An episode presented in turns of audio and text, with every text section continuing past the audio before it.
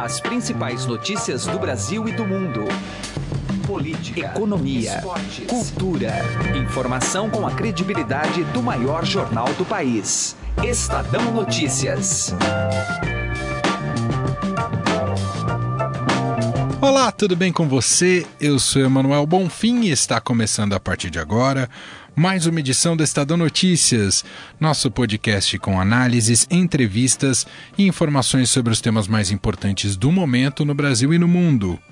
De player cobiçado a candidato isolado. As pretensões de Ciro Gomes, do PDT, de arregimentar partidos e lideranças no seu entorno naufragou de vez. Com a decisão do PSB pela neutralidade no primeiro turno das eleições, após acordo com o PT, Ciro viu só. E o pior, com um tempo de televisão muito reduzido, um pouco mais de 30 segundos em cada um dos blocos. Nas pesquisas, o candidato pedetista está bem colocado na terceira posição no cenário mais provável, sem Lula. A questão agora é, com poucos palanques regionais e sem grande exposição na propaganda de rádio e TV, como ele pode se viabilizar? Para analisar este isolamento e o quanto o próprio Ciro Gomes foi responsável por ele, conversamos com a editora da coluna do Estadão, Andresa Matais. Daqui a pouco a gente apresenta esse papo. O acordo entre PT e PSB, que resultou na retirada das candidaturas de Marília Reis em Pernambuco e de Márcio Lacerda em Minas Gerais, também é assunto de José Neumann Pinto na coluna Direto ao Assunto. Edição desta quinta-feira ainda avalia cenário macroeconômico após decisão do Copom de manter a Selic, a taxa básica de juros da economia, em 6,5%. Nosso convidado é Silvio Campos Neto, economista da Tendências Consultoria. Este é o Estadão Notícias. Seja bem-vindo e boa audição. Coluna do Estadão, com Andresa Matais. Contato agora com Brasília, com a editora da coluna do Estadão, Andresa Matais. Olá, Andresa, tudo bem com você? Oi, Emanuel, tudo bem? Oi para os ouvintes. Andresa, tivemos ontem uma decisão importante envolvendo aí esse campo de alianças partidárias, já que estamos em vias do fechamento aí da janela das convenções, com anúncio pelo PT da neutralidade do PSB né? ou seja, nacionalmente não vai apoiar ninguém. Isso isola de vez o candidato Ciro Gomes, é isso, Andresa? Olha, Manuel, o Ciro Gomes é um grande case dessa eleição. Ele praticamente é, quase conseguiu o apoio do Centrão, que é esse grupo aí que reúne é, vários partidos, é, entre eles o Democratas, o Partido Progressista, o PR, são partidos que têm bastante é, prefeituras e bastante vereadores espalhados pelo país, o que garante muito voto. Né? Os prefeitos geralmente são bastante ouvidos, principalmente nos rincões aí do país, pelos eleitores. Ele quase conseguiu conseguiu, mas aí por uma articulação é, tanto do governo do presidente Michel Temer, que é do MDB, tanto do PT, ficou todo mundo secando e articulando para que o Ciro Gomes não conseguisse fechar essa aliança e no final ele não conseguiu mesmo, todo mundo sabe, o Centrão foi apoiar o Geraldo Alckmin. O presidente Michel Temer, o governo chegou a ameaçar tirar cargos do Centrão para que eles não apoiassem o Ciro Gomes.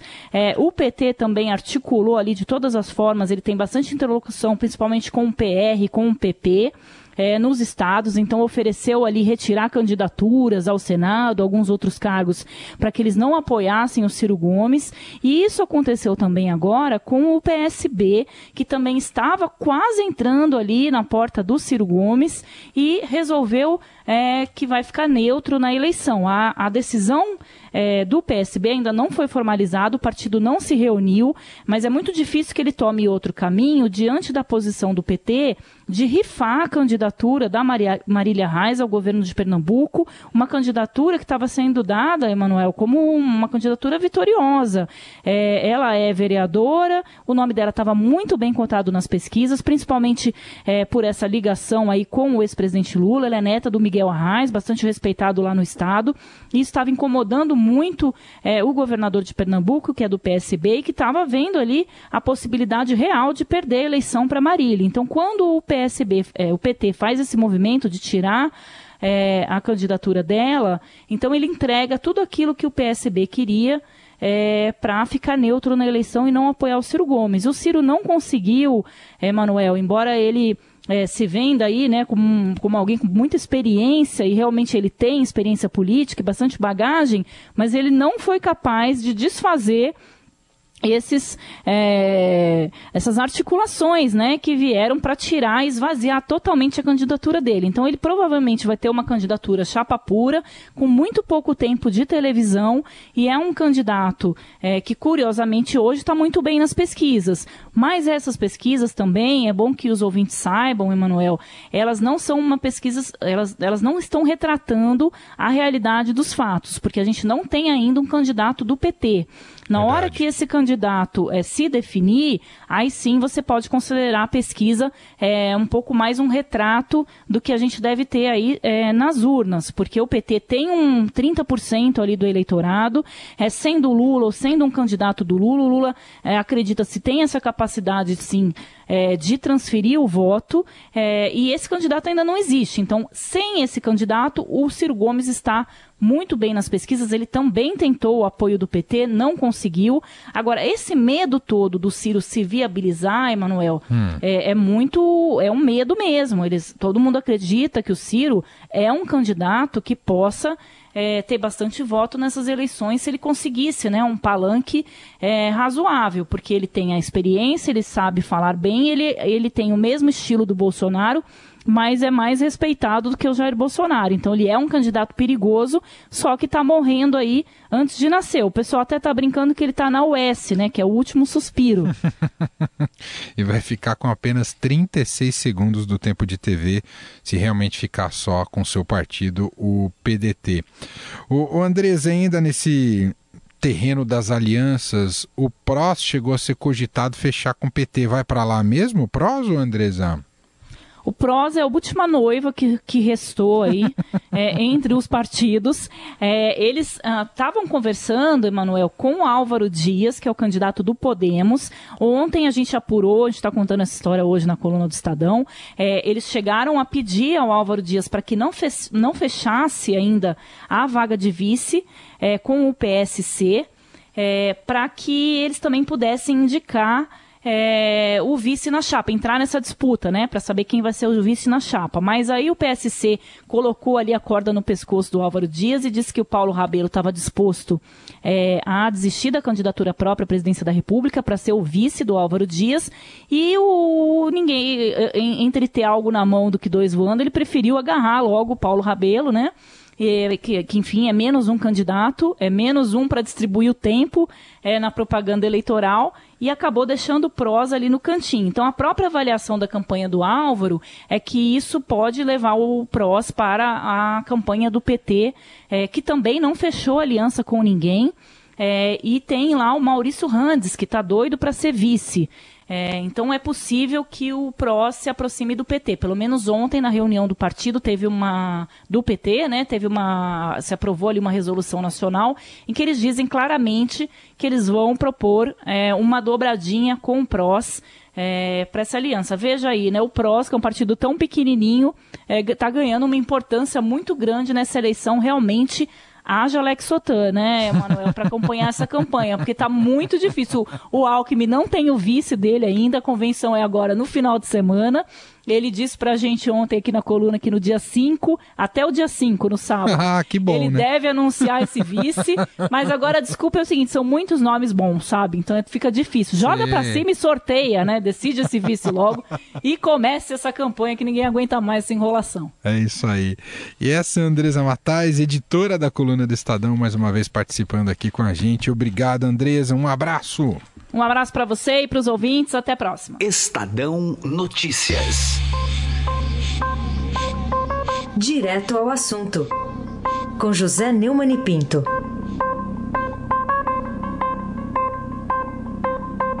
Olha, basta você dar uma parada e focar um pouco a situação num Estado brasileiro para você ver a zorra que é a política brasileira. Os últimos acontecimentos em Pernambuco dão bem uma ideia de como funciona o coronelismo na política. Pernambuco tradicionalmente se dividia entre a esquerda de Miguel Arraes e a direita de Cid Sampaio, eh, os dois morreram e seus descendentes, Eduardo Campos, assumiu uma posição mais de esquerda, mas neutra, mas é principalmente herdeiro de Arraes. Atualmente, o herdeiro de Eduardo Campos, que morreu num acidente na campanha eleitoral de 2014, é o Paulo Câmara, governador de Pernambuco. Marília Arraes, neta de Miguel Arraes, é uma vereadora de Recife, do PT, e estava certa de que seria candidata do partido ao governo do Estado. Mas o PT, para manter o poder é, lá no Estado e ganhar pontos é, nacionais, é, resolveu apoiar a candidatura de Paulo Câmara e rifar a candidatura de Marília Arraes. E a sua chapa será composta é, por dois candidatos ao Senado, né?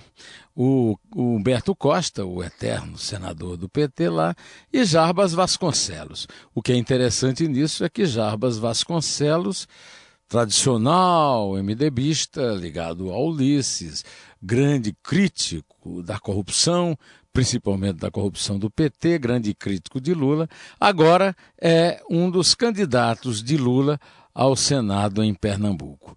E durma-se com um barulho destes. José Neumann e Pinto, direto ao assunto. Estadão Notícias. Economia.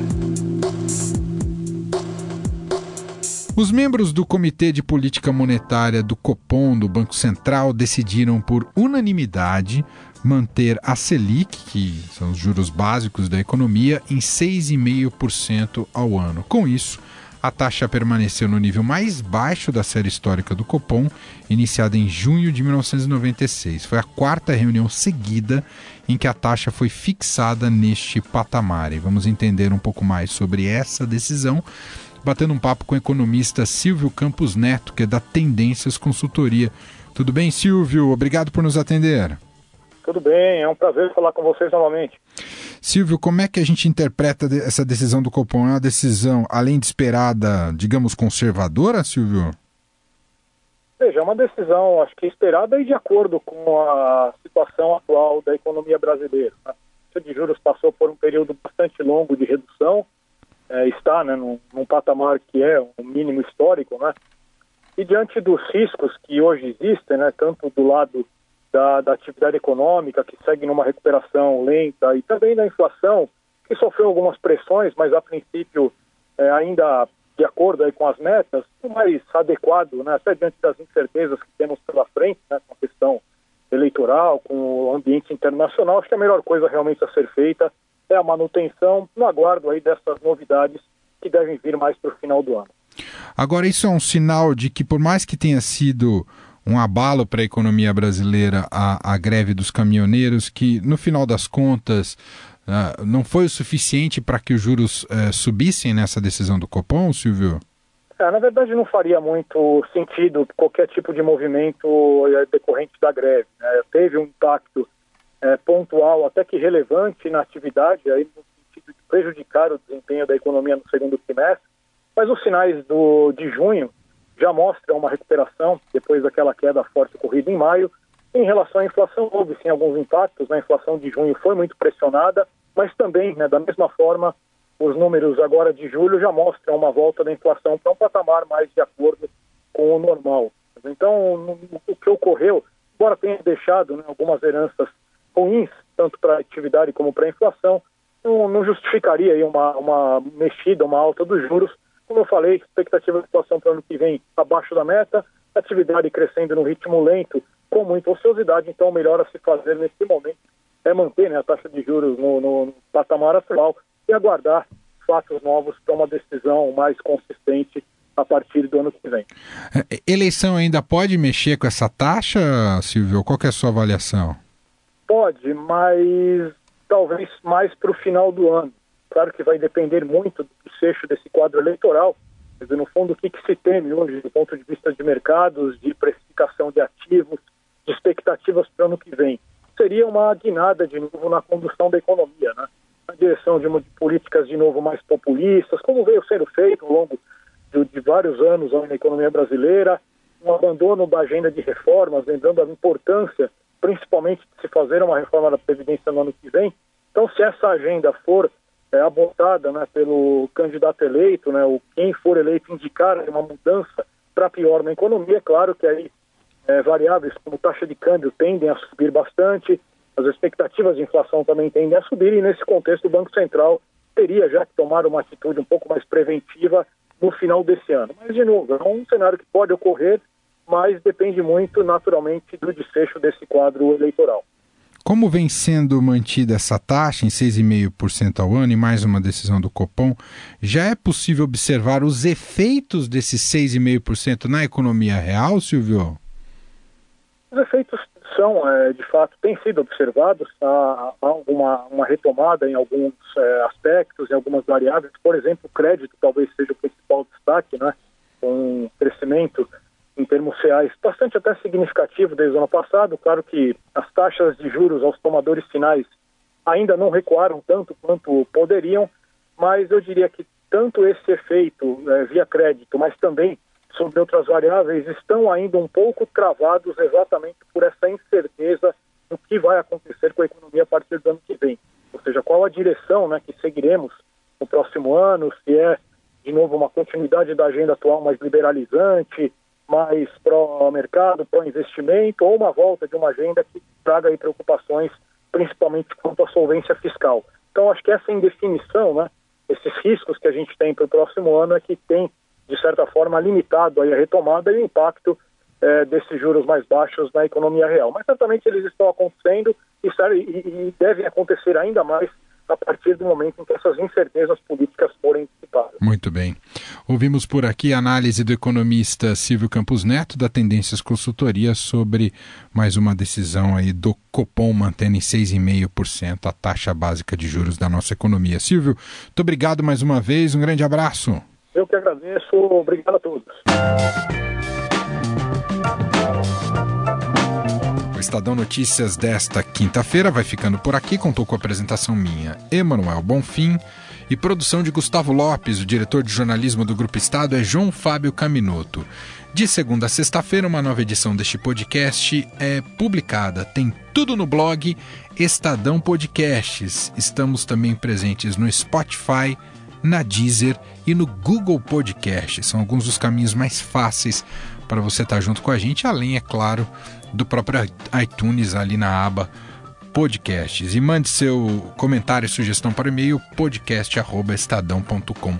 Às vezes a gente não repercute aqui no áudio, no programa, mas nós lemos todas as mensagens, as levamos em consideração, evidentemente, na montagem de nossas pautas, de nossas propostas. Então, muito obrigado a todos aqueles que interagem com nossa equipe. Um abraço a todos, uma excelente quinta-feira e até mais. Estadão Notícias.